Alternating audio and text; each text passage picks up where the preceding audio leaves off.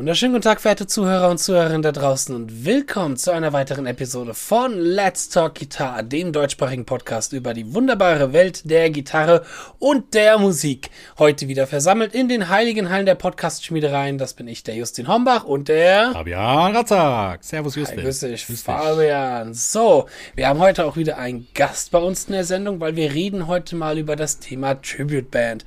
Äh, kurz für den Background, ich bin ja für die, die es wissen, jetzt seit ungefähr zwei Jahren Jahren auch das erste Mal in so einer richtigen Tribute-Band und erlebe dann mal so ein bisschen die Welt des äh, Coverspielens und den Tribute-Spielen und dachte mir, da holen wir doch mal einen Experten rein. Jemand, der sich schon seit Jahren damit auskennt, kennt und deswegen haben wir heute Björn Müller als Gast, der derzeitige Gitarrist von Völkerball. Grüß dich, Björn. Yeah, hallo ihr beiden. Grüß dich, und ich freue mich, in, in, eurem Podcast zu sein. Genau, danke dir, danke dir. Ja, freuen uns. Ähm, Björn ist nicht nur eifriger Zuhörer von Let's Talk Guitar, was eine wunderbare Sache ist, mhm. sondern er ist auch der Gitarrist von Völkerball und Völkerball ist so die aktuell, ich würde sagen, größte deutsche Rammstein Tribute Band.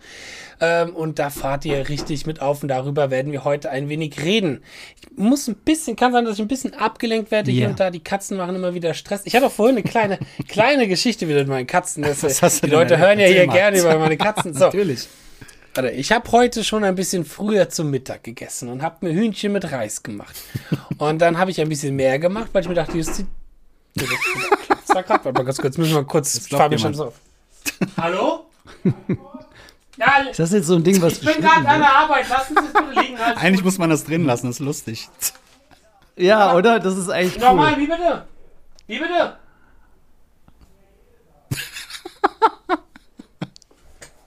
Geh ruhig zur Tür. Alles gut, wir schneiden es raus. Oder? wir kommen jetzt rein, oder was? Wir kommen jetzt rein. Nee. Warte mal ganz kurz. Ich muss mal kurz ein bisschen hören. Nee, ich, ich, muss mal ganz kurz an die Tür ja, gehen. Ja, mach das. äh, nicht wundern, ich bin oh, im Was, was, Alles gut. Ich schreib schon, mal die, schreib schon mal die Zeit auf. Obwohl sowas, also ich höre sowas super gern, wenn ich so einen Podcast höre und da passiert irgendwas. Irgendwelche Handwerker sind da oder sonst was. Das kann schon mal ganz lustig sein. Ja, absolut. Das habe ich den, äh, ähm, den Justin auch gesagt. Das, das mag ich auch an eurem Podcast so. Das ist so, ähm, es klingt halt sehr, ja. sehr frei alles. Und ähm, genau, also ich hätte jetzt nie gedacht, ah, dass da was geschnitten ist, weil ihr, äh, weil ihr manchmal eigentlich, einfach Sachen drin lasst, die andere ja, vielleicht rausschneiden. Eigentlich schneiden wir auch nicht groß, ne? Nur wenn wir halt jemanden haben und der sagt dann, ja, das muss besser raus, hat er irgendwie irgendwas über irgendjemanden gesagt, dann schneiden wir das natürlich raus. Ne? Oder sowas. Ja. Oh Mann, die Post kommt auch immer in den unnötigsten Momenten. Ähm, jetzt muss ich erstmal sagen. Aber jetzt wäre eigentlich. Ja? Schade, jetzt, ähm, äh, ja. wo du in Unterhose durchs Bild gegangen bist, wäre äh, wär eigentlich der YouTube-Kanal. Ja, das wäre mal Live-Schaltung. Oh, mein, ja, mein genau. neuer Jahresplaner. Yay. Yay. so, also Katzen. ich habe heute ein bisschen, ja. habe heute ein bisschen früher Mittag gegessen, Hühnchen mit Reis und dachte mir, komm, jetzt machst du ein bisschen mehr. Du wirst bestimmt später bestimmt Hunger haben. So. Und dann war ich alles am Vorbereiten für diese Podcast-Folge, bin nochmal schnell in die Küche gegangen, mir was zu trinken zu holen und schauen meine Pfanne und dachte mir so, hatte ich nicht vier Stückchen Hühnchen übrig gehabt? Warum ist denn da nur noch eins in der Pfanne? Und dachte mir so, oh nein. Und guck schon so auf den Boden und sehe schon die Fettspuren durch die komplette Küche gehen und irgendwo dann klein Ingwi, der hier gerade entlangläuft. Komm mal her, Kleiner. So, das ist der kleine Ingwi. Ähm, Ah, jetzt ja. kann man ja auch mal sehen. Genau, der äh, hat dann gemütlich in seiner Höhle gesessen mit den ganzen Hühnchen um sich herum ja, und schön gut. zerfleddert und schön gefuttert. Ne, du kleiner Frechdachs. Hast ihn zu so. viel Garfield sehen lassen. Genau, geh, geh weiter üben irgendwie. Du musst deine Arpeggios üben irgendwie. Los. So. Okay, wir kommen wieder zurück äh, zu Gitarre und zu Musik und vor allem zu Völkerball. Aber Björn, erstmal äh, über dich. Vielleicht magst du mal kurz dich vorstellen, wer du bist, ja. was du so machst und deinen Werdegang kurz erläutern, bis zu dem Punkt, wo du bei Völkerball eingestiegen bist. Oh je. Ähm, also, ich bin ähm, ein Gitarrenspieler in Bonn ansässig und mache schon ganz, ganz viele Jahre Musik und ähm, Gott, was habe ich denn gemacht? Also, erstmal war ich, ähm, also nach, nach dem Abi war ich erstmal an der New Music Academy ein Jahr und habe gleichzeitig Tanzbands gespielt, um mir das zu finanzieren. Habe dann als Musiker ein halbes Jahr gearbeitet. Damals gab es tatsächlich noch auch Studioarbeit zu tun. Da habe ich in Köln so ein bisschen für zwei Produzenten viel gemacht. Und dann bin ich noch mal rüber nach Los Angeles aufs GIT, was immer ein Jugendtraum war. Das ist schon eine große Sache. Aber wann war das zeitlich gesehen? Das war ähm, 1999. 99, wow. Ja. Da war das alles das war auch noch finanzierbar. ja, wollte gerade sagen.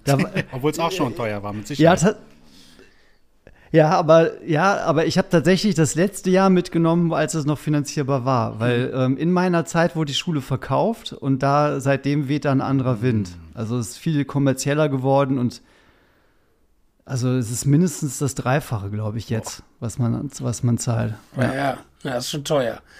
Und mit richtig ja. vollem Programm, also auch Unterricht bei Scott Henderson und so gehabt und Mike Stern und den ganzen Leuten. Absolut. Geil. Ja, geil. Absolut. Ja, das, ja, und das Geile war eigentlich die Kombination, vorher hier an der NML gewesen zu sein, weil, ähm, weil viele Sachen brauchte ich dann einfach nicht mehr. Mhm. Weil jetzt ein Gehörbildung oder Harmonielehre-Kurs, also diese Sachen kann man ja überall lernen. Mhm. Und ähm, dann konnte ich mich auf dem GIT in einigen Kursen direkt austesten. Also ich habe dann mit den Tests quasi angefangen und musste dann diese Kurse nicht mehr belegen und nicht mehr zahlen, weil man gut. zahlt jeden Kurs separat, genau. Und ähm, somit haben wir einen Deal geschlossen mit der Schule, dass ich noch das zweite halbe Jahr von dem Programm mache und dann quasi meinen Abschluss habe. Äh, und dann konnte ich sechs Monate mich frei auf der Schule bewegen und musste jetzt nicht Pflichtkurse machen, sondern konnte mich einfach fünf Stunden bei Henderson in den Raum setzen. Geil. Zum Beispiel, genau. Nice. Da bist du ja auch schon der dritte Gast von unserer Show, der ähm, bei GIT war. Ansonsten war ja Peter Fischer ganz bekannt auch beim GIT Markus. und natürlich ja. Markus, Demel. Markus Demel war auch am GIT, klar. Ja, damals noch genau, in den 80ern, ja. aber super Erfahrung bestimmt. Ja, ja, genau, die waren zehn Jahre vor mir, glaube ich. Cool. Ja. Ja, und wie ging es danach weiter? Dann bist du vom GIT runtergegangen und hier wieder in Deutschland oder warst du noch mal eine Zeit in Amerika? Nee, nee, wieder nach Deutschland. Und ähm, die Basis war dann erstmal der Unterricht. Also vorher habe ich schon sehr viel unterrichtet und die meisten Schüler haben auf mich gewartet, sodass ich da wieder ähm, mich einloggen ja, cool, konnte. Das ist natürlich auch viel wert. Und dann, ja, ja, also das war dann direkt möglich, irgendwie äh, mein Leben zu finanzieren. Mhm. Und ich musste nicht irgendwie Jahre was aufbauen. Und ähm, an verschiedenen Musikschulen unterrichtet, verschiedene Bands gespielt, aber alles jetzt keine keine größeren Sachen. Und dann, ähm, also ich, ich versuche auch jetzt über Umwege zu Völkerball zu führen, weil das eine interessante mhm. Geschichte ist. Das, ich habe damals in einer Rock-Tribute-Band gespielt, so eine Classic-Rock-Ding. Mhm. Und äh, wir hatten einen Gig und unser Schlagzeuger konnte nicht. Und da hat mir ein Bekannter den, den Dirk Oechsle empfohlen. Das ist auch der Völkerball-Schlagzeuger. Mhm. Und ähm, der hat Aushilfe gespielt und ähm, er hat sich irgendwie nach dem Gig an mich erinnert und hat sich dann Jahre später bei mir gebellt, gemeldet, ob ich Lust hätte auf eine, Tribu äh, auf eine Police Tribute Band. Oh. Okay. Ganz anders. Weil, ja, und weil, ja, genau, das ist ganz ja, anders. Und Police, äh, ja, Police ist einer meiner Lieblingsbands und Sting auch einer mhm. meiner Lieblingskünstler und das war natürlich dann äh, absolut traumhaft. Aus der Band ist leider nicht viel geworden, aber immerhin habe ich mit dem Dirk in einer Band zusammengespielt und dann wieder Jahre später hat er mich ähm, in eine Band geholt, die hieß Frameless. Und das war eine recht ähm, erfolgreiche kommerzielle Popband. Also es gab sogar vier Singles in Top Ten oh, wow. in Deutschland. Und ähm, genau, da bin ich eigentlich gerade auf dem Höhepunkt von Frameless eingestiegen in eine Polentour. Mm, nice. drei, drei Wochen vor der Tour. Geil. Ja, das ging dann zwei Jahre, glaube ich. Dann hat sich die Band auch aufgelöst, leider. Und dann Jahre später hat der Dirk mich wegen Völkerball gefragt. Also irgendwie, genau, ist das eine ganz wichtige Person gewesen für die verschiedenen. Das heißt, du hast Völkerball nicht mitgegründet, sondern bist später erst eingestiegen. Genau, lustigerweise bei unserem letzten Gig mit Frameless, wir waren äh, bei der Oliver Geissen Chart Show, vielleicht kennt jemand noch diese RTL äh, ja, ja, Playback Show. Natürlich. Äh, und das war, das war die letzte, äh, die letzte Sache, die wir mit Frameless absolviert haben. Wir haben uns eigentlich schon aufgelöst, aber wir haben gedacht, wir nehmen die schon noch mal mit. Da gibt es äh, ein schönes Hotel in Köln und gutes Essen. Also machen wir das, das noch mal. Muss man mitnehmen. ja. Ähm, lustigerweise saßen wir da ähm, backstage an dem, äh, im Catering und haben uns unterhalten, was wir denn jetzt nach Frameless machen. Und äh, der Dirk meinte, er wird gern irgendeine Tribute-Band gründen und er meinte dann, ähm, das ist eigentlich eine, ein unglaublicher Zufall. Er meinte dann, ich würde gern sowas machen wie Boss Hoss. Kennst du die? fragt er mich. Und Bosshaus waren auch in der Sendung und saßen hinter ihnen am Tisch. Dirk wusste das aber nicht und ich meinte, ja, die kenne ich, die sitzen hinter dir. ich weiß nicht, wann so ein okay. Zufall war. Ja.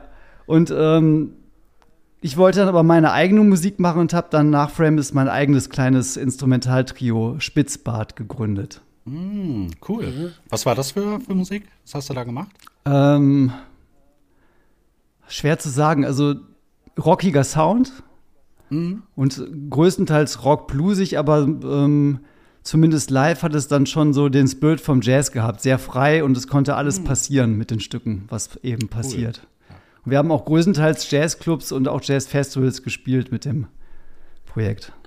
Das heißt, äh, wir haben hier vor uns sitzen einen Jazz ausgebildeten Jazz-Rock-Blueser, der dann zu einer Rammstein-Tribute-Band geht und äh, harten, harten, harte deutsche, neudeutsche Härteriffs spielt äh, und die alles andere als mit Jazz wahrscheinlich zu tun haben. Ja. Äh, ich habe jetzt, Wie kam es denn? Genau, ich ja. habe jetzt ein paar Sachen dahin, auch ähm, ein paar Bands und Stilistiken und Sachen, die ich gemacht habe, nicht, nicht aufgezählt. Das waren jetzt so die wichtigsten. Ich war natürlich immer, mhm. ich bin mit Metal aufgewachsen und ähm, und diese Art zu spielen äh, gefällt mir total und das habe ich jetzt nie wirklich abgelegt. Auch wenn ich mal versucht habe, irgendwelche Jazz-Skalen einzubauen.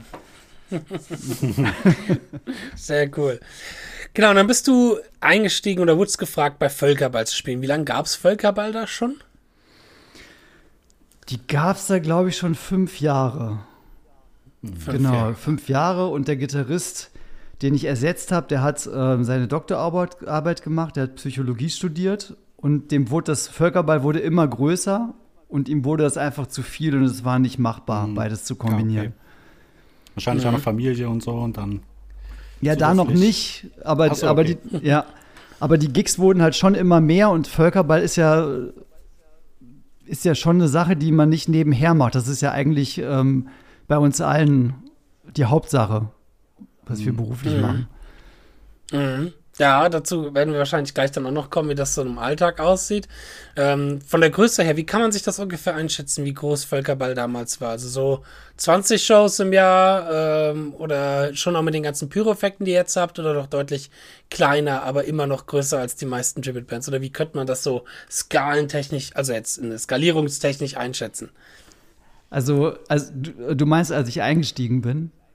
Genau. Da die genau. Größe. Ähm, oh Mann, ich muss mich echt zurückerinnern. Also, ich denke mal, wir haben so Clubs gespielt zwischen 500 bis 1000 Leute. Mhm. Und das Menge, war auch die. Und, ähm, und Pyro und die Show gab es grundsätzlich schon von Anfang an. Also ähm, da war ich Geil. zwar nicht dabei, aber ich kenne es ah. genau. Also ich muss sagen, das haben, äh, das haben die Gründer von Völkerball wirklich fantastisch gemacht. Ich hätte eher, also meine Herangehensweise wäre wahrscheinlich viel ängstlicher gewesen. Ich hätte gesagt, lass uns erstmal ein Ding auf die Beine stellen, ähm, klein anfangen und dann einfach mit Gigs und mit Erfahrung wachsen und aufrüsten mit Pyro und Show und so weiter. Das die haben die aber eben. Die Kacke gehauen. ja, die haben das vollkommen richtig gemacht. Die haben alle investiert mit ihrem ähm, Privatvermögen und das war nicht wenig. Mhm, ähm, Genau, haben eine, ähm, aufwendig eine Kulisse gebaut, die Bühne quasi ähm, angefertigt, haben, haben ein Jahr lang geprobt, sind ins Studio gegangen und haben sich aufgenommen, um zu hören, wie es klingt, haben sich ein Ballettstudio angemietet, um die Kulisse und alles aufzubauen und sich im Spiegel zu sehen, um aus der Sicht des Zuschauers die Show Geil. beurteilen zu können. Also die haben ähm, ein Jahr vor dem ersten Gig diesen ganzen Aufwand betrieben, wirklich mit einem fertigen, ja, mit einer fertigen Show auf die Bühne zu gehen. Genau, also die Show gab es halt dann in Grundzügen schon vorm ersten Gig, war alles schon grundsätzlich da. Krass, also auch so ein bisschen, bisschen Hit- und Miss-mäßig. Also entweder wird es jetzt cool. gut und wenn dann richtig oder äh, halt gar nicht.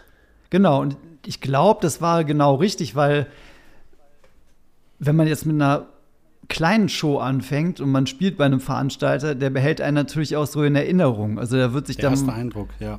Ne? Also ähm, er wird sich dann eher für eine andere Tribute-Band entscheiden, die vielleicht einfach mehr Show hat, als dann zu sagen, ja, vielleicht sind die ja mittlerweile gewachsen. Also ich glaube, so funktioniert das nicht.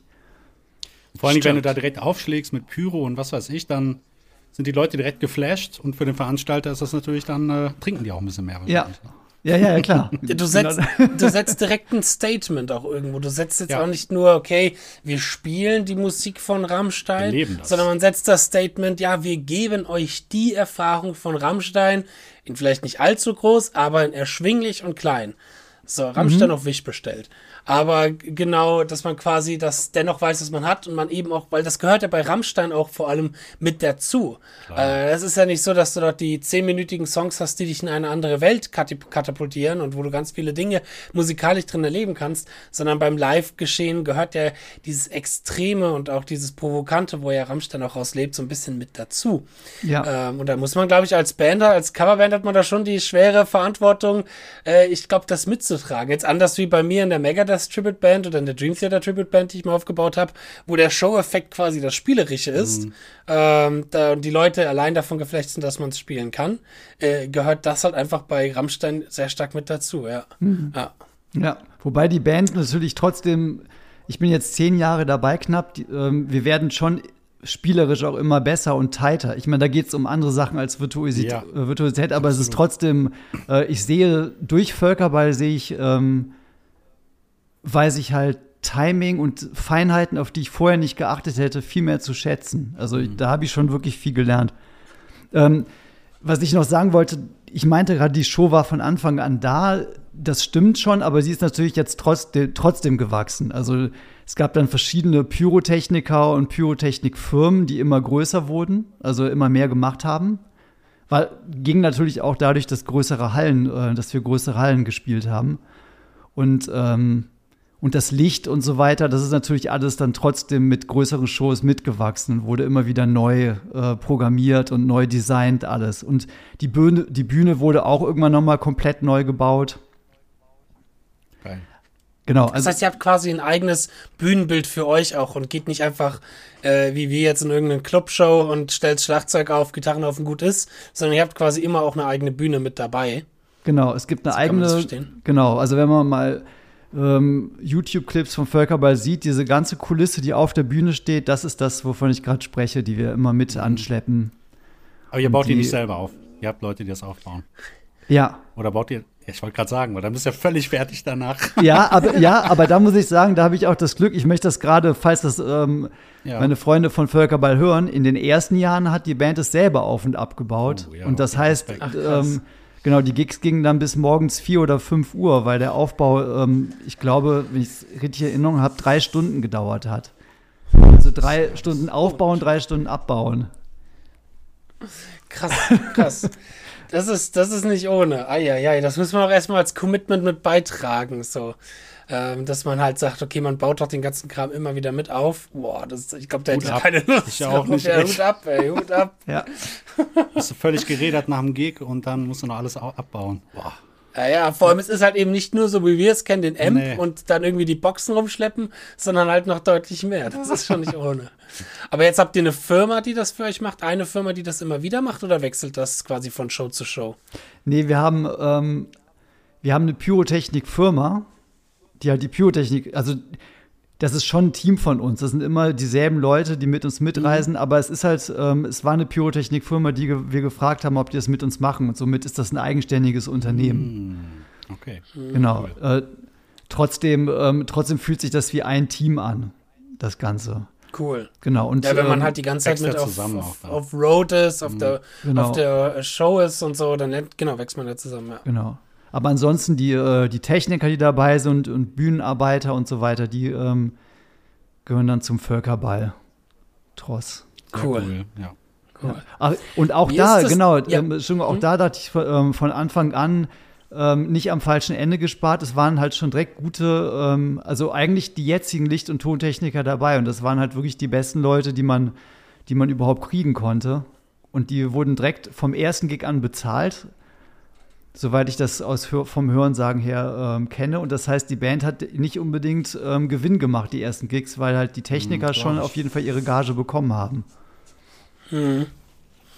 Also Wie ist das denn, Risiko. wenn man, wenn man mhm. das mit einer Rammstein-Show vergleicht? Gibt es da auch, ich sag mal, eben nicht nur musikalische Elemente, wo man sie kopiert, sondern auch eben richtige Pyro-Elemente, wo ihr sagt, das machen Rammstein in dem Song, in der Show auch? Also machen wir das auch so? Oder ist das halt, dass ihr sagt, ja, okay, hier mal ein Fackelchen, hier ein kleines Flämmchen, da tut jemand mal sein Wunderlicht auspacken oder so? Oder ist es halt wirklich so, nee, dort, dort fliegen die Raketen, also fliegen sie bei uns auch?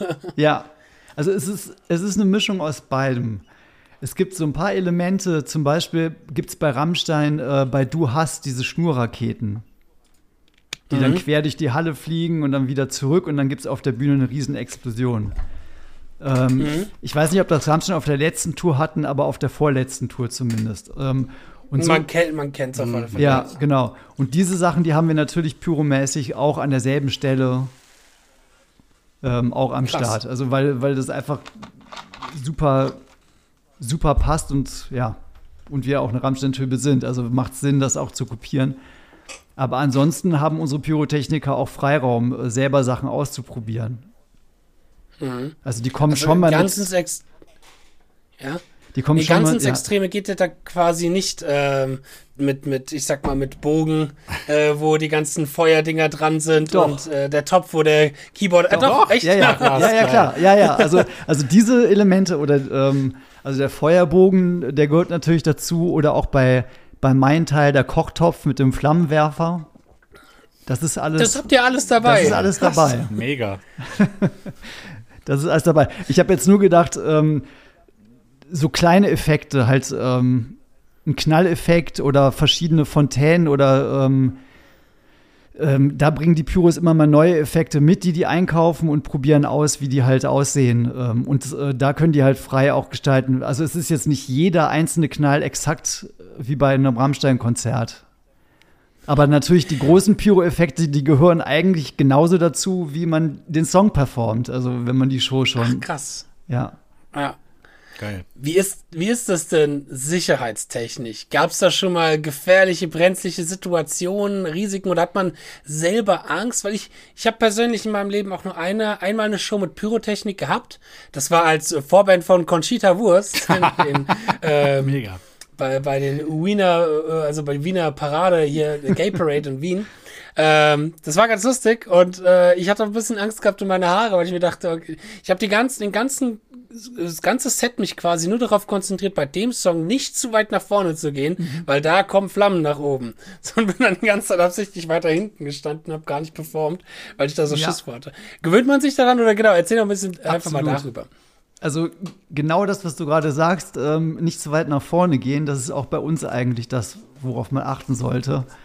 Trotzdem sind natürlich kleinere Unfälle passiert, ähm, die aber dann unsere Schuld sind, weil wir halt zu weit nach vorne gehen und dann über dem Pyrus stehen und vielleicht nicht in Erinnerung haben, dass jetzt gerade auch etwas passiert, pyrotechnisch.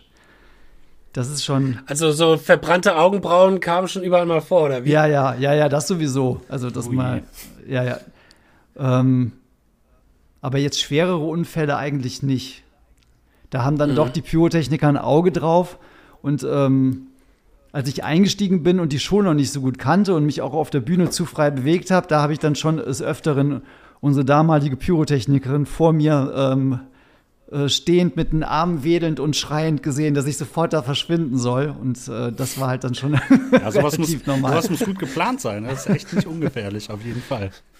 Ja, das ist es wirklich. Also ähm, manchmal ähm, stehen auch Flammenwerfer hinter uns und das ist, ähm, das kommt auf den großen Bühnen vor. Wenn man aber jetzt nicht diese ganz großen Bühnen voll gespielt hat, hat man das nicht mehr so ganz im Bewusstsein. Also da muss man sich wirklich klar machen, jetzt nicht einfach rückwärts gehen. Das könnte unangenehm werden. Probt ihr denn sowas richtig? Probt ihr denn sowas richtig? Oder ähm, das heißt auch jetzt nach so einem Jahr keine Show mit Pandemie und alles, muss man dann das richtig mit Pyro proben oder heißt das, na okay, mal gucken, ob das live klappt oder nicht? Also, wenn neue Sachen dazukommen, dann werden die geprobt oder zumindest werden wir von den Pyros natürlich genau aufgeklärt, wo was passiert. Ähm, mhm. Ähm, da, die, da die Pyros aber ja nicht jedes Mal auf einer anderen, äh, also wild auf der Bühne stehen, die stehen natürlich vor uns. Also, das heißt, wir haben jetzt ja wirklich sichtbar, wo die Pyros hochgehen.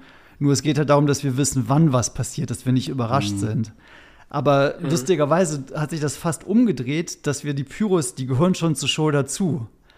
Und es gibt eine Show, die spielen wir in einem ganz kleinen Club in Siegburg. äh, ohne Pyro, mhm. einmal im Jahr.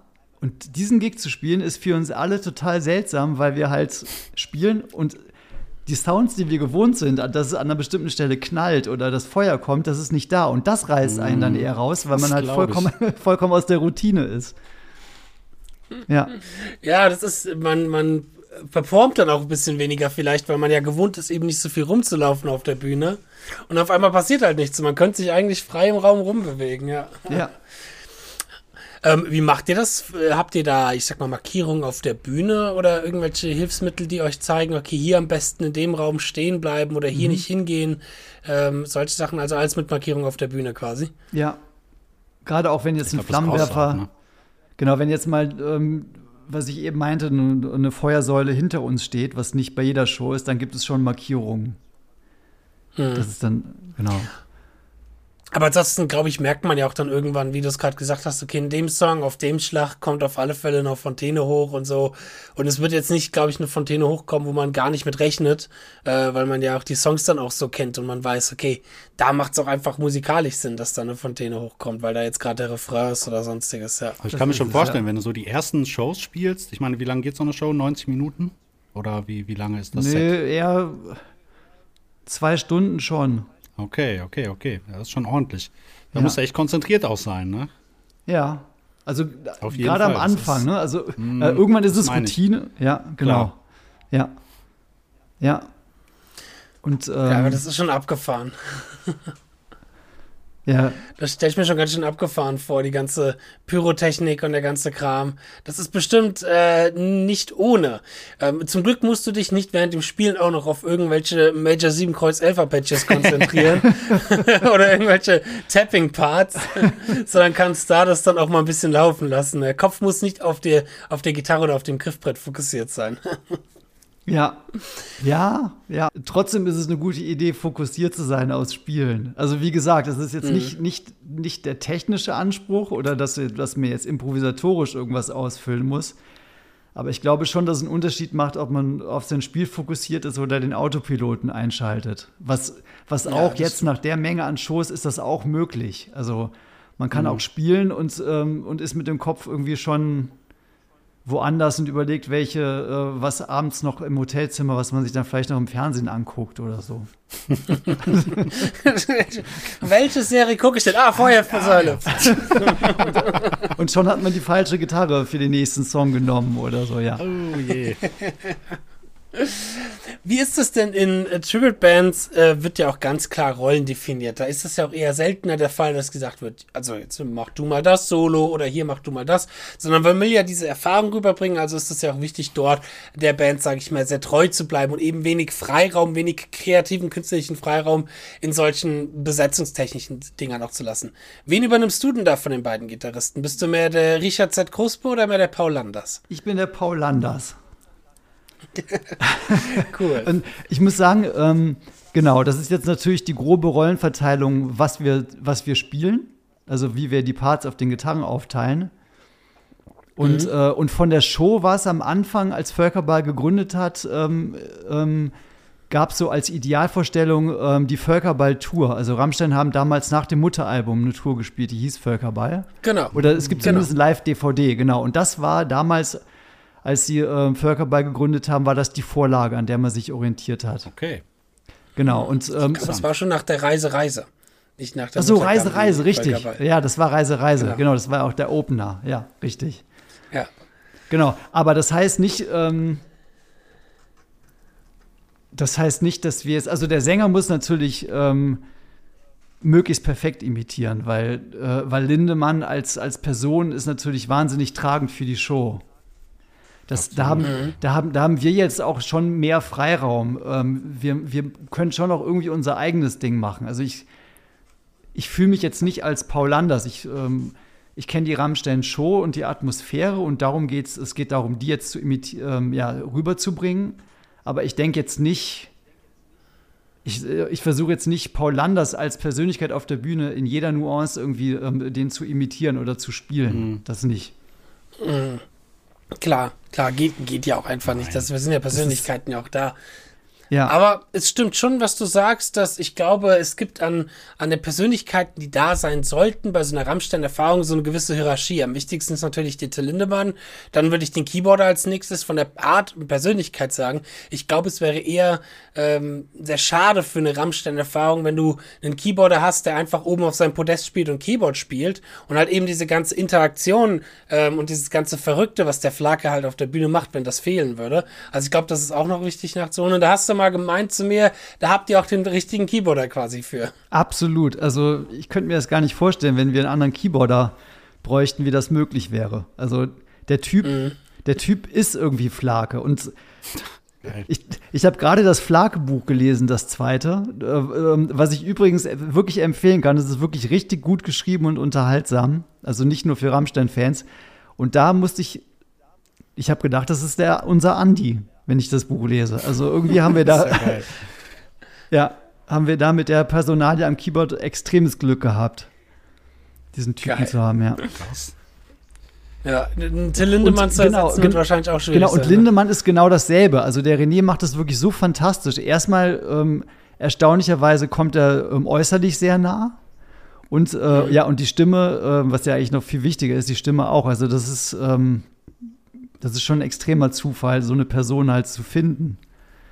Ja, ich glaube, das war, ich glaube, das war auch vielleicht noch, noch ähm, das ist blöd, dass ich jetzt immer für die, für die Gründungsmitglieder spreche, aber nun gut, ähm, die werden es mir nachsehen. Ähm, Völkerball bestand, zumindest Teile aus der Band waren vorher in einer anderen Coverband. Äh, die hieß Vampire und die haben äh, hier in der Region waren die ziemlich groß. Die haben aber alles gecovert. Guns N' Roses, äh, Top okay. 40, ähm, ja. Ähm, und als Vampire sich aufgelöst hat, haben die haben Teile überlegt, wie machen wir denn jetzt weiter? Also ich glaube zwei oder drei Leute von Vampire und haben sich dann erinnert, dass die Rammstein-Cover-Songs äh, besonders gut liefen. Und so kam die Idee halt, mm. eine Rammstein-Tribute-Band draus zu machen. Mm. Du hast vorhin was erwähnt, nämlich, dass ihr euch, oder dass damals als Völkerball gegründet worden ist, auch die Völkerball-Tour oder diese Live-DVD, ähm, dass die so ein bisschen Vorbild, Vorbild für stand auch von der Songauswahl. Da würde mich mal interessieren, nämlich ob ihr sagt, okay, ihr ähm, identifiziert euch eher durch eine gewisse, ähm, auch eine gewisse Ära von Rammstein, also eher, ich sag mal, die in den 90ern, die beiden Platten, die da rauskamen, oder eher die 2000er, die drei Platten, die dort rauskamen, oder jetzt der neuere Kram, oder versucht ihr ein gutes Potpourri rauszubekommen, oder gibt es schon, ich sag mal, Tendenzen zu, okay, vom neueren Kram habt ihr jetzt nicht so viele Alben, aber sehr viel von dem 90er Kram oder von dem 2000er Kram. Wie sieht da so eine Setlist aus? Und meine nächste Frage im Anschluss dazu wäre, verändert die sich auch? Oder habt ihr da wirklich zwei Stunden Programm voll? Also wir haben so viele Songs im Backup, dass wir, dass wir auch die Setlist verändern können. Natürlich okay, gibt es ein, ja, ähm, das passiert auch ab und zu mal, dass die Setlist umgestellt wird. Aber natürlich gibt es einige Klassiker, die man spielen muss. Also ich könnte mir nicht vorstellen, eine Show ohne Sonne zu spielen oder ohne Du hast oder, mhm. oder mein Teil oder also Songs, wo einfach die Show extrem äh, auf, ähm, ja, extrem wichtig ist oder halt die großen Hits, das muss man einfach spielen. Ähm, mhm. Trotzdem können wir variieren und ähm, wir sind jetzt nicht festgelegt auf eine bestimmte Ära. Das ist ein Mix durch alle Platten. Okay. Natürlich haben wir jetzt schon beim letzten Rammstein-Album, ähm, wir überlegen natürlich schon, was uns am besten gefällt, logischerweise worauf wir am meisten Lust haben. Gibt's, gibt's da eine Ära, die dich am meisten, mhm. äh, die dir am meisten gefällt, wo du sagst, okay, das ist so die Ära, die mir am meisten Spaß macht zu spielen? Ja, also, ja, schon. Ich, ich bin totaler Fan von dem Mutteralbum. Mhm. Ich finde, dass es wirklich eine grandiose Platte ist. Ja, war damals auch mein Einstieg ja, in die härtere Musik und in die Rammstein-Musik, ja. Ja, das war damals sehr, ja. sehr erfolgreich. Ich bin auch weniger der Typ aus den 90ern. Äh, da konnte ich noch nie so richtig, äh, ich sag mal, Fuß zu fassen, auch vom Sound, weil das ja damals noch ein bisschen weniger so top produziert, also für die 90er vielleicht schon, aber halt verglichen mit den 2000ern ist das soundtechnisch schon was anderes, was Rammstein da gemacht haben, aber äh, ja, doch, das Mutteralbum ist schon ein tolles Album. Ja, wirklich. Und lustigerweise habe ich Rammstein erst schätzen äh, gelernt durch die Anfrage von Völkerball. Also ich habe vorher mit denen überhaupt nichts okay, zu tun gehabt. Ja, lustig. Aber es ist oft so, das ne? schon. dann hörst du dir das an und dann denkst du, okay, macht doch Bock ne? und ist geil.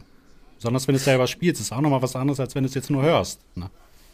Ja, ja, ja, ganz genau. Und ähm, uns, ich habe es halt nie wirklich intensiv gehört. Ich kannte natürlich ein paar Songs, aber mir war das immer zu, zu simpel und zu stumpf. Aber ähm, was eigentlich gar nicht stimmt. Also ähm, da geht viel mehr ab, mhm. als ich so beim, beim Nebenherhören damals überhaupt mitbekommen habe. Also die machen das schon wahnsinnig gut. Absolut. Und auch da ähm, habe ich, ja. Ja, ich glaube, das glaub ist so viel, viel, Liebe zum Detail steckt beim Rammstein im Kleinen, nicht offensichtlichen. Äh, weil es ist halt jetzt nicht so, dass du halt irgendwelche dicken Sweeper-Patches da hast, die dir ins Gesicht ballern, wie technisch die Musik ist, sondern ähm, es ist sehr, mh, mm, sehr viel undurchsichtlicher, was da, glaube ich, passiert im kleinen Detail oder man muss ein bisschen genauer in ihm drin drauf hinhören, ähm, damit einem erst, gerade aus Musikersicht und aus Musikerperspektive, vielleicht auffällt, wow, da steckt eigentlich echt was dahinter. Also es war für mhm. mich, da gab es für mich so ein paar Momente, weil ja, man stempelt Rammstein sehr schnell als simpel und einfach ab. Das ist, glaube ich, gerade als Musiker etwas, was schnell und einfach passiert. Aber für mich war das nochmal, wurde das nochmal deutlich interessanter, als mir ein Keyboarder mal erzählt hat, wie eigentlich Keyboard-technisch revolutionär der Flake so ein bisschen denkt und halt sehr, sehr ich sag mal, neue, interessante Sounds in die Metal-Welt mit reinbringt, weil es ist halt nicht das typische Metal-Keyboard mhm. mit äh, großen symphonischen Orchestern und es ist jetzt auch kein Jordan Rudess oder so, sondern es ist halt schon Flake, der da seinen eigenen Sound mit reinbringt und auch vom Arrangement und vom Songwriting als äh, es hieß, dass wir uns hier für dieses, äh, für das Gespräch treffen, habe ich nämlich nur mal im Auto ein bisschen verstärkt Rammstein gehört. Und dann sind mir auch bei Songs, die ich früher viel gehört habe, sei es Moskau oder so, so kleine, auch harmonische Dinge aufgefallen, wo ich mir gedacht habe, cool, da geht die eine Melodie in die eine Richtung und die andere macht eine Kontrapunktbewegung und solche Sachen, so Kleinigkeiten, die einem dann echt erstmal mhm. beim dritten, vierten Mal hinhören auffallen. Das ist schon. Und das vor allen Dingen immer echt tight auch, ne? Das ist nämlich das andere, ja. das, was du mit der Band dann rüberbringen musst. Ne? Das muss tight sein einfach. Ja, es ist unglaublich tight, äh, es ist natürlich wahnsinnig gut produziert, die Rammstein-Sachen. Mhm. Also die Sounds sind grandios. Und ähm, genau, was du meintest mit den ähm, die Keyboard-Parts, die machen es für mich aus. Die sind manchmal so abgedrehte, vollkommen untypische ähm, Sachen, die Flake spielt. Mhm. Und ähm, ja, das macht es irgendwie aus. Harte, harte Gitarren, Metal-Riffing eigentlich im weitesten Sinne und dann ganz komische Keyboard-Parts. Ja. Ich erinnere ja. mich da nur an, dass ich habe keine Lust Solo, wo er, glaube ich, irgendwie zwei Takte auf der B5 liegen bleibt und die ganze Zeit das durchzieht. und das eigentlich so ein Ekelsound ist, wo jeder Musiktheoretiker sagen würde, ah, nein, das kann man doch nicht machen. Ja. ja. Aber auch sonst, gerade auf der Reise Reise gab es viele Momente mit Orchestern und so, solche Sachen wie, ach, wie heißt denn immer die Ballade von der Reise Reise? Äh, ohne dich. Ohne solche dich. Sachen, genau, genau. Äh, mhm. Da ist ja auch sehr viel, sehr viel tatsächlich produ äh, also produziertes dahinter und das ist natürlich auch dann eine Herausforderung, das live umzusetzen, ja. Mhm. Gehen wir mal auf den Sound ein bisschen ein, den du live fährst. Ähm, wie war so denn bis da deine Historie? Da hat sich ja auch, soweit ich weiß, ein bisschen was verändert, welche Amps du benutzt hast. Ähm, aber war es da für dich, sag ich mal, wichtig oder ist es da für euch wichtig, auch Gitarren-Amp-technisch und Gitarrentechnisch einen nahen Rammstein-Live-Sound hinzukriegen oder kannst du auch dich mit einem Fender äh, Twin und einer Jazzgitarre da hinsetzen? Eher nicht, was? Nee, nee eher nicht. Äh, das ist dann auch so eine Sache, die halt, ähm, die halt über die Jahre wächst. Also was ich halt meinte, ne, es war von Anfang an alles da, aber es wurde halt immer besser oder hat sich verändert. Und das trifft auf unsere Gitarren-Setups auf jeden Fall zu. Also angefangen habe ich mit einem Engel Powerball. Da ist ja das was Deutsches. Ein sehr cooler Amp. Deutsches, ja, ja. genau. Muss ja passen. Ja, war ein cooler Amp. ja, zumindest ein sehr schöner Metal-Sound. Also das hat schon Spaß gemacht. Dann ähm, hat die Band sich aber dahingehend entwickelt, es ist schon schwierig, mit Amps auf der Bühne zu spielen bei der Sache, die wir machen, da ja der Gesang oft sehr leise ist oder gesprochen und wenn dann rechts und links vom Sänger die Gitarren ähm, schön 4x12er Boxen die Gitarren mhm. hochfahren genau das ähm, genau das war ein Grund weswegen die Boxen abgeschafft wurden und um mehr Platz für Pyro zu schaffen glaube ich auch ja. dass sich unser Gitarrensetup verkleinert ja. Ähm, dann sind wir beide auf den Camper umgestiegen. Mhm. Den habe ich zwei, drei, ja doch schon eher drei, vier Jahre mhm. gespielt, glaube ich. Ähm, was auch cool war, aber ähm, jetzt bin ich tatsächlich auf das kleinste Rig aller Zeiten umgestiegen und zwar den, ähm, den Tech 21, das äh, Fly Rig von Paul Landers. Und da ist ja der Sans Amp drinne, den er ja sowieso auf den legendären Platten gespielt hat. Also näher kann man seinem Sound eigentlich gar nicht kommen. Mhm, das stimmt. Und es ist halt platzsparend, weil es ist ja nur so ein, so ein kleines Lineal, was du ja. quasi auf den Boden legst. Es ist, Mega. es ist unfassbar. Also ich musste echt manchmal lachen beim Aufbau, wenn wir die großen Hallen spielen. Ähm, alles ist so pompös, die Pyro, die Bühne, fünf Millionen Kabel, die verlegt werden. Und ich habe mein Setup und das ist halt so ein kleines Ding und das ist alles, was ich für meinen Sound Geil. brauche. Aber Geil. es kommt ja nicht auf die Größe an, auch beim Gitarrensetup. So sieht's aus. ja. genau. Ähm, was für Gitarren spielst du da hauptsächlich live? Ich habe eine, ähm, eine Gitarre von einem ähm, Gitarrenbauer hier aus der Gegend, aus Bonn. Mit dem habe ich ähm, eine Kooperation. Der hat mir eine gebaut. Essence Guitars mhm. heißt der. Das ist meine Hauptgitarre. Und dann habe ich noch eine Paul Reed Smith. Mhm. Geil. Was, was für den Gitarre spielt denn nochmal Paul Landers? Da komme ich mhm. gerade nicht drauf. Weil Richard Z. Kruspe ist klar, der hat seine ESP. ESP wollte ich gerade sagen, ne? Ja. Genau, aber Paul Landers, was spielt der noch? Genau, seine Paul, Paul Landers spielt eine Paula, ah, okay. was ja auch ah. passt. Es gab auch mal kurzzeitig ein Paul, ja, Paul mit der Paula. Und es gab auch mal ein Signature-Modell, aber irgendwie ähm, ist das nicht mehr auf dem Markt. Okay. Ah, wusste ich gar nicht. Das Weil klar, Les Paul Signatures gibt es ja eher seltener auch. Aber wusste ich gar nicht, ja. dass Paul Landers da auch mal eine hatte. Ja. Richard Z. Kruspe fand ich als Jugendlicher immer total geil. Diese weiße ESP, Stimmt, die er hatte ja. mit dem Rammsteinkreuz ja, unten, wo die Batteriefach drin ist und so. Ach, das fand ich irgendwie als Jugendlicher immer ganz fancy. Äh, ja, geil. Also spielt dann euer anderer Gitarrist da ja. auch? Also ist er dann auch auf Tech 21 umgestiegen oder bleibt er, ist er beim Camper geblieben? Ne, der ist beim Camper mhm. geblieben mhm. und der klingt auch ganz fantastisch damit. Ich habe ich hab ich hab komischerweise immer leichte Schwierigkeiten gehabt mit dem Camper. Okay. Also, vielleicht das Spielgefühl vielleicht, ähm, ne? Noch nicht mal so der Sound. Ja. Mhm. Aber das hast du ja beim Tech 21 ja auch nicht. Das ist ja auch nur so ein, so ein, so ein Teil. Da hast du ja auch ja, keinen, keinen, ist, keinen ist das denn analog oder, so. oder ist das digital? Nee, das ist, das ist komplett ah, okay, analog. Das ist und ich glaube, äh, ja. Zumindest was das Spielgefühl angeht. Geht ja nicht um den Sound. Ja, ja. Also natürlich geht es um den genau, Sound, genau, aber jetzt, also, ich meine, wenn, wenn, du dich unwohl fühlst beim Spielen, kennst du ja, wenn du einen Rechner einschaltest und hast ein geiles Plugin, aber die Latenz ist scheiße oder es fühlt sich doof an beim Spielen. Ne? Ich, ich glaube auch, dass es genau das ist. Also dadurch, dass ich mit Röhrenamps groß geworden bin, und halt das Spielgefühl eigentlich ähm, absorbiert habe und Just darauf eingehe. Ähm, äh, ey, ja. was, was, bin ich froh, dass ich in meinem Leben nicht mit Röhrenheims groß geworden bin. Was ja. bin ich nie? Mittlerweile wertschätze ich das so sehr, weil ich halt ganz viele ja. Leute kenne, die echt Probleme haben mit dem Digitalen wegen dem Spielgefühl. Und ich denke mir, warum fühlt sich doch genauso an wie mein Lane Six früher. aber, aber genau, ja, genau. aber genau das ist es, glaube ich, wirklich. Es ist halt irgendwie die Sache, auf die man konditioniert ist und auf die man sich über mhm. Jahrzehnte einspielt. Mhm. Das ist ja klar, dass da ein Wechsel, also dasselbe wäre auch, wenn ich 30 Jahre eine Strat spiele ja, und dann spiele ich eine Paula. Da, ja. Das ist äh, da, glaube ich, genau dasselbe. Aber nur, dass es halt bei den digitalen Amps oder bei dem, ähm, beim Camper ist es halt viel subtiler. Also es lässt sich nicht so leicht sagen, weshalb, also ich kann jetzt nicht direkt sagen, warum ich damit nicht so klar mhm. gekommen bin. Ich, ich denke, dass es vielleicht die Latenz ist, weil, weil wenn ich was Analoges spiele, fühle ich mich wohler. Mhm. Ja, ist da eine Latenz da, definitiv. Und ja, hm, und es know. macht auch und es macht ja doch schon, ich glaube, die ist wirklich da und es macht ähm, es macht komischerweise einen Unterschied gar nicht mal ähm, jetzt bei Völkerball steht ja alles fest, was ich spiele und da spielt es nicht so eine große Rolle, ob Camper oder mhm. nicht, aber mir ist aufgefallen, dass ich mit dem Camper nicht jammen kann. Ich hab, ich kann nicht richtig loslassen und frei spielen. Okay, interessant. Mhm.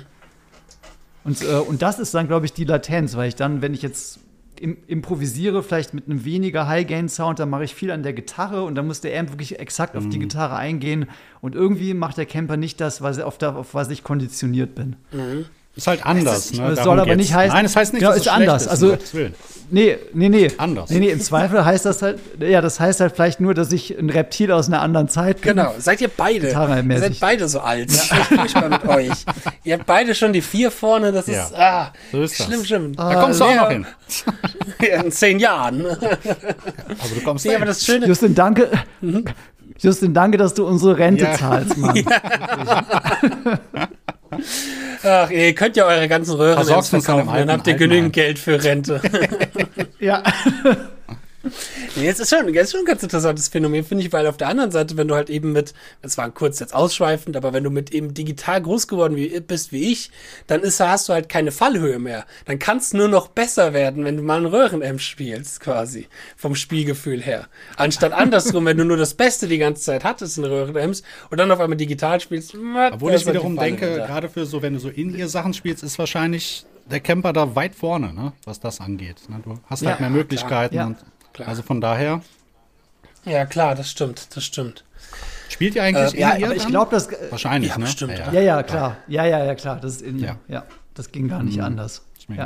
Bei denen auch Klick auf dem in ihr. Mhm, ja, das wäre meine das, nächste Frage das, gewesen. Das, ne? ja. Das, das macht ja auch genau, Sinn, weil dann, klar. ich meine, die, die Pyros sind wahrscheinlich auch klicktechnisch äh, so programmiert. Äh, oder ist, sitzt da noch jemand an einem Hebel, der dran zieht, wenn die Feuerfontänen kommen soll, oder ist das ähm, schon alles einprogrammiert? Auch eine Mischung aus beiden. Also das meiste ist programmiert, aber es gibt auch ein paar, die halt noch mhm. manuell gezündet werden. Mhm. Aber das ist tatsächlich, also das, das Klick ist aus zwei Sachen wichtig, aus zwei Gründen. Erstmal, es gibt Stellen in der Show, wo halt die Bühne ist dunkel und die Band startet gleichzeitig natürlich aus dem Nichts und gleichzeitig geht das Licht und Pyros los. Das geht natürlich nur mit Klick. Mhm. Mhm. So welche Stellen. Und das zweite ist, ähm, ich weiß, dass einige meiner Kollegen den Klick so leise haben, dass sie den wirklich nur wahrnehmen, wenn, wenn nicht gespielt okay. wird. Also für diese Stellen, wenn ein Anteil ist. Aber für mich ist der Klick wichtig, ähm, auch wenn ich mit in ihr spiele, äh, jede Halle klingt natürlich trotzdem anders. Es kommt immer was von außen. Und es gibt manchmal, einige Hallen gibt es, wo der Sound so verwaschen ist, dass man einfach nur relativen Brei auf dem Ohr hat. Mhm. Und da brauche ich den Klick wirklich, um mich wohlzufühlen und ähm, mhm. ja, äh, für die Tightness. Ja, absolut. Ja. Das habe ich jetzt auch gemerkt, als ich jetzt mal meine ersten Gigs mit In-Ear und auch mit Klick hatte. Ähm, und wie viel der Klick einem bringt. Und ich habe den Klick in meinen In-Ear-Mix auch lauter als manch andere Instrumente geschaltet, weil es, ich auch gemerkt habe, okay, es gibt Situationen, Riffs, da will ich ein bisschen abgehen und ich habe sofort gemerkt, wie ich nach vorne ziehe mhm. und wie ich schneller werde und der Klick, der holt einen dann so ein bisschen zurück und erinnert einen daran, ah, Hätten wir ein bisschen langsamer, das ja, ist jetzt, klar. ja genau, das ist jetzt gerade zu schnell. Es ist dann halt nur mega merkwürdig. Das war so eine sehr unroutinierte Band, was den Klick auch angeht, weil es war auch deren erste Live-Show. Wenn dann bei einem Song auf einmal die Eins nicht mehr auf der Eins, sondern auf der Zwei sitzt, aber man am Ende des Songs irgendwie wieder so rauskommt, dass die Eins auf der Eins sitzt und ich gucke den Schlagzeuger an und frage mich, wie haben wir das denn jetzt hingekriegt? Geil. Ja, gut. Das darf bei euch natürlich ja. nicht passieren, ja. Das wäre doof, nee, wenn die Pyro zwei Takte vorher losgeht, wäre komisch, ne? Mhm. Ja. Rein theoretisch kannst du ja dann Amp-Umschaltung und den ganzen Kram, weiß nicht, kannst du den mit MIDI verbinden, den Tech 21? Nee. Aber der Camper Achso, schade. Das. Der ist nicht MIDI. Der, der Camper der könnte Camper ja dann, das, ja. genau, auch mit Klick direkt umschalten, ja. Dann braucht man da gar nichts ja, mehr zu drücken. Ja. Hast du denn. aber das machen wir trotzdem manuell. Hast du denn äh, auf deinem Board, also tatsächlich, ich, ich kenne dieses Board, ich habe das schon mal gesehen. Das ist quasi der Amp, Verzerrung und brauchst du denn, du hast wahrscheinlich auch Clean Sounds oder Chorus oder sowas oder schaltest du alles selber auch? Delay. Delay. Genau, es ist eigentlich wirklich alles, was man als Paul Landers mhm. braucht. Also von daher, es ist ja auch sein Signature Flyrick. Es ist eigentlich für, also von daher passt es halt perfekt, weil ich für die Völkerball-Show alles habe, was ich brauche. Also ähm, es gibt ein Delay, natürlich zwei, ähm, zwei Sounds. Es gibt einen Mittenboost und einen äh, Boost. Mhm. Also ich kann auch die boosten und die Mitten mitboosten für Solo-Parts. Kompressor, Stimmgerät. Mhm. Cool. Also ja. dafür ist es echt super, ja. Cool. Was mich mal noch interessieren würde, ist mal ein bisschen außerhalb vom Gear, falls ja auch hier ein paar Leute zuhören, die sich ein bisschen mehr für Völkerball interessieren und weniger jetzt für den ganzen Gitarrenkram, den wir reden, da müssen sie halt auch so ein bisschen durch, das ist ja auch ein Gitarrenpodcast. ähm, wie, wie sieht denn so ein üblicher Völkerball-Gig-Tag denn aus? Wie, wie ist denn das von der Routine her für dich? Weil da ist ja auch noch viel mehr mit drumherum, wahrscheinlich mit Garderobe, Schminken, der ganze Kram kommt ja noch mit dazu. Mhm. Also eigentlich geht es ja, ähm, vorm, vorm Gig kriegen wir halt schon, ähm, also Tage vorm Gig genaue Anweisungen von, vom Booker, also wo wir uns treffen. Ähm, also wir, wir haben äh, einen Bandbus, wo sich die Band, äh, also wir treffen uns am Bus, äh, außer wir wollen halt selber fahren, was manchmal halt praktischer ist, aber sonst treffen wir uns am Bus, haben einen Startpunkt, äh, Startzeit, fahren zum Gig. Meistens sind wir um 15 Uhr, sollten wir da mhm. Dann sind die Techniker schon zwei Stunden vorher da und der Aufbau ist schon im vollen Gange. Ui. Dann gehen wir erstmal Backstage, äh, Garderobe, trinken was, kommen an und bauen dann unser Zeug auf. Also die Gitarren, ähm, also mein Gitarrenkram baue ich schon selber auf. Es wird zwar auf die Bühne geschoben, mhm. aber Verkabeln und sowas. Das, na, das kleine Ding muss dann nicht ja. wirklich geschoben werden. so, stell mir so einen Wagen vor, weißt du, so einen Schiebkarren mit dem kleinen gewonnen, ja. wo vorher die 4x12er drauf standen. Jetzt ist so ein kleines Ding. Aber, Moment, es ist schon mehr Aufwand. Ich klebe das Teilchen mit Gaffer oh, fest, damit es nicht weg. Ja, gut, okay. also dann, ja. Es ist doch das Flyrig, das muss doch fliegen. Das, das ist mein Amp, der da fliegt, verdammt. Geil. Ja. Genau, Aufbau und dann, ähm, dann ist manchmal noch ein bisschen Zeit ähm, bis zum Soundcheck. Mhm. Aber die Zeiten, die wir dann wirklich frei haben, die sind oft so kurz, dass man nicht wirklich was machen mhm. kann. Also es ist jetzt leider meistens nicht möglich, nochmal ähm, in die Stadt zu gehen und einen Kaffee zu trinken und gerade sich die Stadt okay. anzugucken oder so. Ja, ja. Sondern es ist dann immer sowas wie Aufbau, ähm, Soundcheck, äh, manchmal gibt es sowas wie Interviews oder sowas. Mhm. Dann, ähm, dann natürlich das Wichtigste, das Abendessen. Natürlich. Und, äh, oh, das ist aber eine wichtige ähm, Frage, wobei ich mal merke, es schon rauszukristallisieren, weil da ist auch jeder unterschiedlich. Vor der Show oder nach der Show? Ja, also am bestenfalls zwei Stunden vor der Show, damit, ähm, damit wir nicht mit, mit vollem Magen ja. auf die Bühne gehen. Das ist das, äh, besonders wie, für den wie Sänger. Ich sagen, für den Sänger ist es eine Qual dann. ja. Es ist ja. wie mit dem Schwimmen. ja. ja. ja. Aber meistens, aber irgendwie wird es immer mehr, dass die Veranstalter uns auch nach der Show noch was hinstellen. Also dann noch Pizza bestellen für uns oder einen kleinen Snack oder eine, ähm, eine Suppe mhm. oder sowas. Geil. Mhm. Die braucht man. Genau, noch. aber eigentlich das Hauptessen, ja. Das Hauptessen ist aber vor der Show. Ich mag das ganz gerne, das soll ich esse immer ganz gerne danach, weil eben genau deswegen dann, weil ich leider auch immer schnell unter Blähbauch und ich habe einen Bauch, der sehr wenig verträgt, äh, sage ich mal, äh, gerade mit meiner Laktose und so. Äh, und da habe ich immer ein bisschen mhm. Angst vor, wenn dann doch irgendwo Sahne oder so dabei ist, dann mhm. äh, ist das halt schnell, geht das schnell auf den Magen. Deswegen sage ich immer nach dem Gig, aber dann ist halt nie was da. Dann ist schon alles leer. Dann haben die anderen Säcke das schon ja, weggegessen. Das, das, das, ist das Problem. da müssen wir natürlich auch aufpassen, dass wir nicht Sachen essen, die blähen, weil Methan und die ganze Pyroshow ne, mit den Flammen ist schon gefährlich. ja, ja, klar. Da kommt, Nein, äh, kommen die Flammen überall raus. das ist auch mal ein guter Effekt. Ja. ja, ja. Moment, den Flammenwerfer haben wir gar nicht eingeplant. ja. Ja, aber cool, genau. Und dann nach dem Abendessen aufwärmen, wärmst du dich viel auf für so einen Gig oder gar nicht mal so? Eigentlich kaum, nee. Das hm. machen wir eigentlich gar nicht. Also, ja. Ihr habt eine gewisse Routine. Da, da, ja, also, ja, beim, beim Soundcheck, also bevor der, ähm, wenn wir aufbauen, ich bleibe da manchmal direkt nach dem Aufbau auf der Bühne und dudel noch eine halbe mhm. Stunde, Stunde mhm. bis zum Soundcheck. das macht mein Gitar Gitarrenkollege, der Tobias, auch. Also wir haben dann schon vorm Gig vielleicht ein bis zwei Stunden wirklich gespielt. Na gut, das ist schon mal. Werden dann die Jazz-Standards ausgepackt. ja, ja, ja, ja. Also das muss ich sagen, ähm, ähm, das ist. Es ist lustig, wie halt, wenn man in einer Tribute-Band spielt, dass man auch irgendwie natürlich damit in, ähm, extrem äh, als Player in Verbindung gebracht wird, was ja auch Sinn macht, weil man ja das Zeug auch spielen kann und sich ja auch damit identifiziert. Aber ähm, Völkerball ist tatsächlich eine, eine, wahnsinnig flexible Band. Das sind jetzt nicht nur die, äh, die Metalheads, die nur den Rammstein-Sound mhm. bedienen können. Also der Tobi, mein Gitarrenkollege, ist ja auch ähm, studierter Jazzer und der spielt dann beim Soundcheck vielleicht auch mal ähm, Stellar by Starlight mit Chord-Melodie. Ähm, mit einem wunderschönen Sound und äh, ja. Und geil. Stellar so, so zwei Welten prallen aufeinander. Eigentlich mal geil. Ja, total. Von einem Lied zum nächsten. so ein schönes, schönes ja. Medley. Ja, und manche, und manchmal, ähm, äh, wenn wir halt als Band schon alle auf der Bühne sind und unser Sänger ist für den Soundcheck noch nicht da, dann spielen wir vielleicht auch instrumental irgendeinen Blues mhm. oder irgendwas Fusion-mäßiges und unser Tonmann mischt dann schon mal und, äh, und freut sich. Geil. Das ist cool. Ja, und dann. Also, das ist echt, das ist wirklich eine Freude, in dieser Band zu spielen. Ich denke das dann schon, wenn ich dann halt mich umgucke und sehe die Typen ähm, spielen, dass es wirklich. Ähm, ich bin sehr dankbar, in so eine geile Band zu kommen, wo so gute Musiker drin sind, die auch so flexibel mhm. sind. Mhm. Absolut. Und dann aber auch. Ich weiß nicht, ob das was ausmacht. Äh, ich weiß, ich weiß nicht, ob das letztendlich auch die Qualität steigert, dann wiederum für Rammstein. Das, ist, das, das frage ich mich manchmal.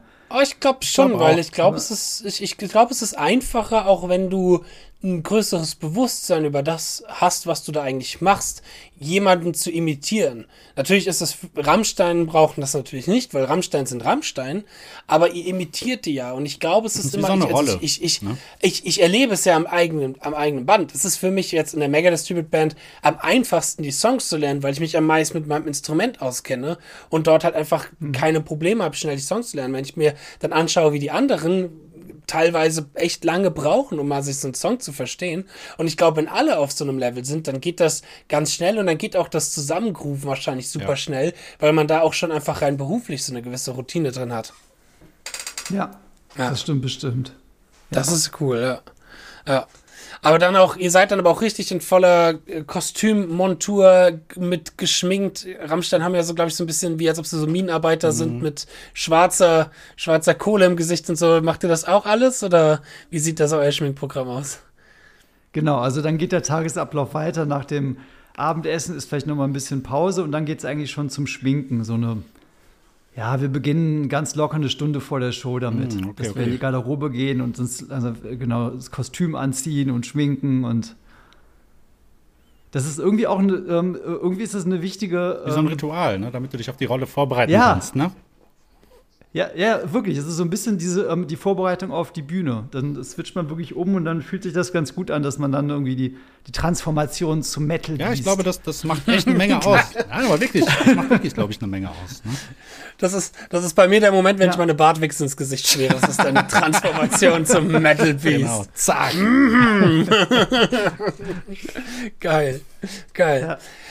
Dann kommt die Show. Äh, die Show, ich finde immer einer der wichtigsten Songs der Show ist der Opener. Ist das bei euch immer gleich oder variiert das oder habt ihr schon so ein Favorite, wo ihr sagt, mit dem Song müssen wir schon anfangen?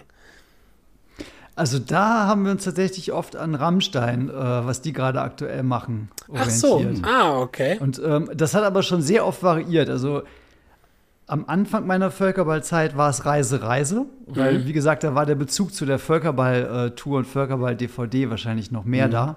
Mhm. Dann hatten wir aber auch mal, äh, ich glaube, wir hatten mal Sonne, das haben Rammstein auch bei einer Tour gemacht. Mhm. Da haben wir das übernommen. Äh, und jetzt sind wir bei, äh, beim Rammlied, was Rammstein auf der letzten, nee, vorletzten Tour, glaube ich, gemacht haben. Mhm. Cool. Ja. Ja, weil ich finde, es ist genau. immer so ein wichtiger Moment, um die Leute einzuheizen, der Opener, dass der gut gewählt ist.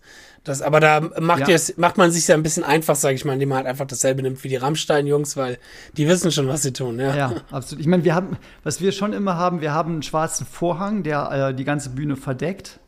Das haben wir immer gehabt, egal bei welchem, mit welchem Song wir angefangen haben. Weil wir so welche Aktionen wie Rammstein hatten, dass ja teilweise, dass die durchs Publikum gehen auf die Bühne und diese Sachen, das haben wir nicht übernommen. Wir haben schon immer diesen, immer, immer mhm. diesen Effekt, äh, das Publikum sieht eine schwarze Wand und ähm, dann kommt ein, ähm, die Musik beginnt langsam und es steigert sich dramatisch und mit Pyroknall fällt der Vorhang und die Band ähm, steht vorne, brettert los. Das ist, das ist einfach so ein geiler Effekt, den wollen wir schon beibehalten. Mhm. Ne, also von daher ist das, ähm, von daher starten Gibt's wir manchmal mit denselben Songs, aber es ist nicht genau dieselbe Show, die Rammstein dann macht. Hm. Gibt es so ein paar Favorite-Songs, wo du sagst, da freust du dich immer drauf, wenn, wir die, wenn ihr die spielst? Oder gibt es sogar Stellen, wo du sagst, oh Gott, die darf ich bloß nicht verkacken und jetzt muss ich mich ganz besonders konzentrieren, weil da stehe ich im Vordergrund? Also das ist wirklich sehr, äh, das ist echt interessant mit dem Verkacken. Dadurch, dass wir so viele Shows spielen, ist das meist ja wirklich im, äh, im muskulären Gedächtnis gespeichert. Deswegen meine ich auch mhm. eben, man kann auch mhm. den Autopiloten arbeiten lassen, weil, weil man die Bewegungsabläufe einfach so oft gemacht hat. Ähm, und kurioserweise, es dreht sich um, wenn man, wenn man versucht, sich zu erinnern, wie denn jetzt noch was zu spielen geht, dann, dann ist es weg. Und dann und ja, ja, ja, ja. Das genau. Und wir haben uns manchmal den Spaß gemacht, also Tobi, der andere Gitarrist und ich, dass wir uns vorm Gig irgendwie fragen: Hier, wie geht noch mal ähm, Sonne? Wo geht das? Oh, nein, das ist das Schlimmste überhaupt. Also, also einfach den anderen das zu fragen, um ihn zu irritieren, weil man weiß, er wird jetzt, wenn Sonne kommt, darüber nachdenken. Das ist Geil. Genau. Geil. Das, Nee, gewisse Favorite-Songs, die du am liebsten spielst live? Ja, ähm, Asche zu Asche, komischerweise. Es ist, mhm. es ist so, als, als gesamter Song ist das jetzt gar nicht mein Lieblings, äh, Lieblingsrammstein-Stück, aber dieses simple, äh, permanent einen Riff durchzubolzen und nur auf Tightness zu achten, das macht einfach tierisch Bock. Und das ist bei dem Ding halt mhm. extrem, ja. Das kann ich mir vorstellen. Ich finde, das macht auch, macht insofern auch Spaß, weil man merkt, wie tight dann auf einmal alles ist, auch mit dem Schlagzeug und so zusammen. Bei so einem simplen Riff, dann kann man auch sich ein bisschen auf den Band-Sound ja. und eben auch die Tightness fokussieren und kann es auch so mal genießen und mal so richtig denken, Alter, ist ja, das gerade ja, tight, ist, ist das gerade also gut. Ich frage mich manchmal, die, die Nuancen, die wir wahrnehmen übers In-Ear, die sind wahrscheinlich nach außen hin gar nicht wahrnehmbar. Ich denke, fürs, fürs Publikum machen, macht wahrscheinlich, äh, machen die verschiedenen Gigs nicht so einen Unterschied, weil es schon immer tight auf einem hohen Niveau ist. Aber, aber wenn manchmal die Band wirklich ganz besonders tight ist, dann geht schon die Sonne auf. Also das ist schon das ist schon was, wo es. Ähm, aber das, das, Publikum merkt das doch. Das überträgt, ja, also, das überträgt genau, sich also doch. Also man würde es vielleicht merken, wenn man, ähm, wenn man zwei Versionen nebeneinander hören würde. Dann schon. Aber ich glaube nicht, dass mhm. jemand merkt, oh, jetzt sind sie aber mhm. nicht so tight. Weil da ist, glaube ich, alles schon. Da ist bestimmt viel Musikerpolizei. das weiß ich nicht. Die, die ganzen Jazzer, die immer so vor der Bühne stehen mit verschränkten Armen, ja. Aber ein bisschen zu laid back da. Genau. Geil. Ich glaube, da müsste man sich bei einer rammstein mit Band Gerster keine Ich glaube auch nicht. Also, die Jazzpolizei. Nee, die Jazzpolizei nicht, aber jetzt Musikerkollegen kommen, kommen schon sehr gerne und sind auch beeindruckt, aber die sind dann meistens über dieses äh, verschränkt mit dem Arm dastehen drüber hinweg und ähm, sehen halt irgendwie die Produktion als Ganzes mhm. und nicht welches Solo jetzt gerade ja. ja, abgefeuert wird. ja, ich bin gespannt, wenn der Gig im, im, äh, in Mainz ja stattfindet, dann werde ich das ja auch mal erleben ja. dürfen. Hoffen wir, ja, dass ihr seid beide eingeladen, ne? also meldet euch. Und, ah, ja, geil, auf jeden Fall. Wann, wann, ist das nochmal? Also der wäre, äh, ich glaube, am 9. Januar, aber es ist die Frage, ob der jetzt stattfinden kann. Geil. Ja, okay, okay. Ja. Halt ansonsten halt, ansonsten später im Jahr. Mhm. Wie viele Shows spielt ihr denn so, wenn jetzt nicht Corona ist und wenn jetzt wirklich die Welt wieder heil und in Ordnung ist, was ja eigentlich nie ist, aber mal Corona abgesehen, wie viele Shows ja, spielt ihr denn? Kann ich genau so beantworten, äh, 60 Shows. Wow, da, da, das ist, da ist der Deckel gesetzt auf die 60, weil wir auch noch eigene Musik machen und äh, es gibt ja eine Band, die heißt Heldmaschine und die besteht aus dem Sänger, dem anderen mhm. Gitarristen, und dem äh, Schlagzeuger und dann noch externe Leute. Und äh, die gehen auch zweimal im Jahr noch mhm. richtig auf Tour. Und genau. Das, Krass, geil. aber 60 Shows, das, das ist, ist, schon. Ja. Ja, ja. Das ist schon echt gut. Äh, mein, das sind so im Monat. Justin kann nicht rechnen, aber Was, vier Shows im ja, Monat? Ja. Nee. 52 Wochen. Ja, ja. 52 Wochen? Genau, also eigentlich sind es dann natürlich mehr, weil es ja schon ein bisschen in Blöcke dann unterteilt ist. Es gibt dann schon, wenn die Heldmaschine auf Tour ist, dann gibt es schon Mo zwei Monate, äh, die halt komplett für Völkerball geblockt sind. Also die 60 Shows, mhm. die verteilen sich dann Krass. eher auf sechs Monate. Äh, Entschuldigung, auf zehn. Mhm. Ja. ja. Ja, aber cool. Das ist ja dann schon ein guter Fulltime-Job, den man da eigentlich hat. Du machst auch neben deinen äh, Unterrichtstätigkeiten an der NMA, in der du ja noch tätig bist, der Music Academy mhm. in Koblenz, machst du ja auch nichts anderes außer die beiden Sachen, ne? Ja, ich habe noch privat ähm, ein paar Schüler ähm, bei mir in Bonn, habe ein paar Skype-Lessons mhm. mhm. und, äh, und ich mache meine eigene Musik ja noch. Das ist eigentlich auch noch ziemlich zeitaufwendig. Mhm. Absolut. Aber es ist schon, glaube ich, ganz geil, wenn man halt weiß, okay, man hat was, was läuft und da kann man sich wahrscheinlich auch so ein bisschen drauf verlassen, wenn jetzt eben nicht sowas wie ja. Corona kommt. Das hatte ich wahrscheinlich auch bei vielen Dingen Strich durch ja, die Rechnung bin gezogen, ziemlich sicher, oder? oder? Ganz, ganz, ganz mhm. extrem, ja. Das ist wirklich, ich hoffe, dass es jetzt irgendwie im Frühjahr weitergehen kann, wir das wieder aufholen. Dann, mhm. ja. Also jetzt für mich persönlich, ähm, äh, ich bin bisher ganz gut durchgekommen. Es gab ja Hilfen zum Glück, gerade in Nordrhein-Westfalen hat das ganz gut funktioniert. Mhm. Wenn ich die jetzt nicht zurückzahlen muss, das wird sich jetzt rausstellen, dann bin ich bisher mit einem blauen Auge davon gekommen. Hm. Aber ihr hattet ein paar Shows, hattet ihr jetzt auch noch in letzter Zeit, ne? Ja, es lief eigentlich, Monaten. ja, das lief eigentlich ziemlich normal. Das war sehr, sehr gut. Mhm. Cool. Das, ja. Ein bisschen Normalität wünschen wir uns ja alle da, ja. was das angeht. Ja. Ja. Das war sehr schön. Echt Wie ist denn eine letzte Frage oder eine letzte Sache, die mich natürlich noch interessiert, ist, ich meine, ihr mit Völkerball, ihr seid Rammsteins größte Tribute-Band. vielleicht sogar europaweit, vielleicht sogar, gibt es sonst auf der Welt noch andere Rammstein-Tribute-Bands, die in euer Niveau rankommen? Naja, es gibt ja schon noch in Deutschland Stahlzeit, die sind auch noch ziemlich mhm. groß. Mhm. Aber die, ich glaube, die haben nicht so die Größe wie. Ich will ja gar nicht auf die Größe jetzt groß reingehen, mhm. sondern halt, wenn man so eine gewisse Größe als Tribute-Band dann hat, gab es denn dann auch schon mal Kontakt zu den Rammstein? Kennt fragen. ihr die? Habt ihr die schon mal mhm. persönlich irgendwie kennengelernt oder so? Ähm, persönlich kennengelernt nicht, aber wir haben Leute bei uns im Team, die auch für Rammstein gearbeitet haben. Ah, also das waren okay. mal, das waren mal Bühnenarbeiter und ähm, wir haben auch ein, ähm, ein Tour, ach, wie heißt es denn? Tourleiter. Mhm, Tourmanager. Äh, Tour, ähm, Tourmanager dabei und da hatten wir auch einen, der auch bei Rammstein vorher die Tour gemacht hat. Also da gibt es schon immer so Verbindungen, ähm, entweder von Mitarbeitern, die bei beiden, äh, für beide Bands arbeiten oder aber äh, indirekt Kontakt übers Management haben wir auch gehabt. Mhm. Ah ja, aber und, das ähm, ist ja auch praktisch für äh, Völkerball, die GBR, sag ich mal, weil dann hat man direkt auch gewisse Connections zu Locations, zu Veranstaltern und so, die da wahrscheinlich auch ein bisschen einem äh, hilfreich ja, sein können, ja. Ja. Ja, da ging es jetzt eher um die GEMA, aber. ja, ähm, natürlich. ähm, ja, ich glaube, die spielen natürlich schon größere, äh, viel größere Locations, aber wir wissen, wir wissen, dass, äh, dass äh, Rammstein uns mögen. Also die haben Völkerball schon ähm, sich angeguckt und für gut befunden. Hm, cool. Und ich glaube, Lindemann hat, hat uns mal, ich glaube, Lindemann hat uns mal als Propheten Rammsteins bezeichnet, weil wir in Gegenden spielen, wo die nie hinkommen und wir ja auch quasi neue Fans, ähm, neue ja. Fans, ähm, ja, ja, können die mal ein bisschen für abdrücken, würde ich sagen. und für einen erschwinglichen Preis natürlich. Also das ist ja auch, ich glaube, ein Völkerballkonzert ist einfacher hinzugehen und Tickets zu bekommen, als jetzt ein Rammstein-Konzert, ja. wo die Tickets ja. nach so und so vielen Stunden schon ausge ausgebucht sind, ja.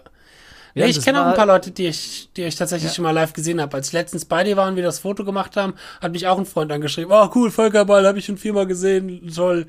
Ui. Mhm, cool. Es gibt auch echt immer wieder Leute, die, die nach dem Konzert zu uns kommen und sagen, ähm, eigentlich haben sie mit Rammstein nie was zu tun gehabt oder sie mochten es nicht, aber jetzt, nachdem sie die Show gesehen haben, verstehen sie das ganze Konzept Rammstein. Ich wollte gerade sagen, mhm. weil das ist ja was anderes, das ob du jetzt die CD hörst oder ob du da beim Gig bist. Ne? Das ist nochmal was ja. ganz anderes. Ja. Ich meine, manchmal wirkt Krass. es auch so, Rammstein haben ja dieses Image, dieses sehr äh, militärische mhm. und so.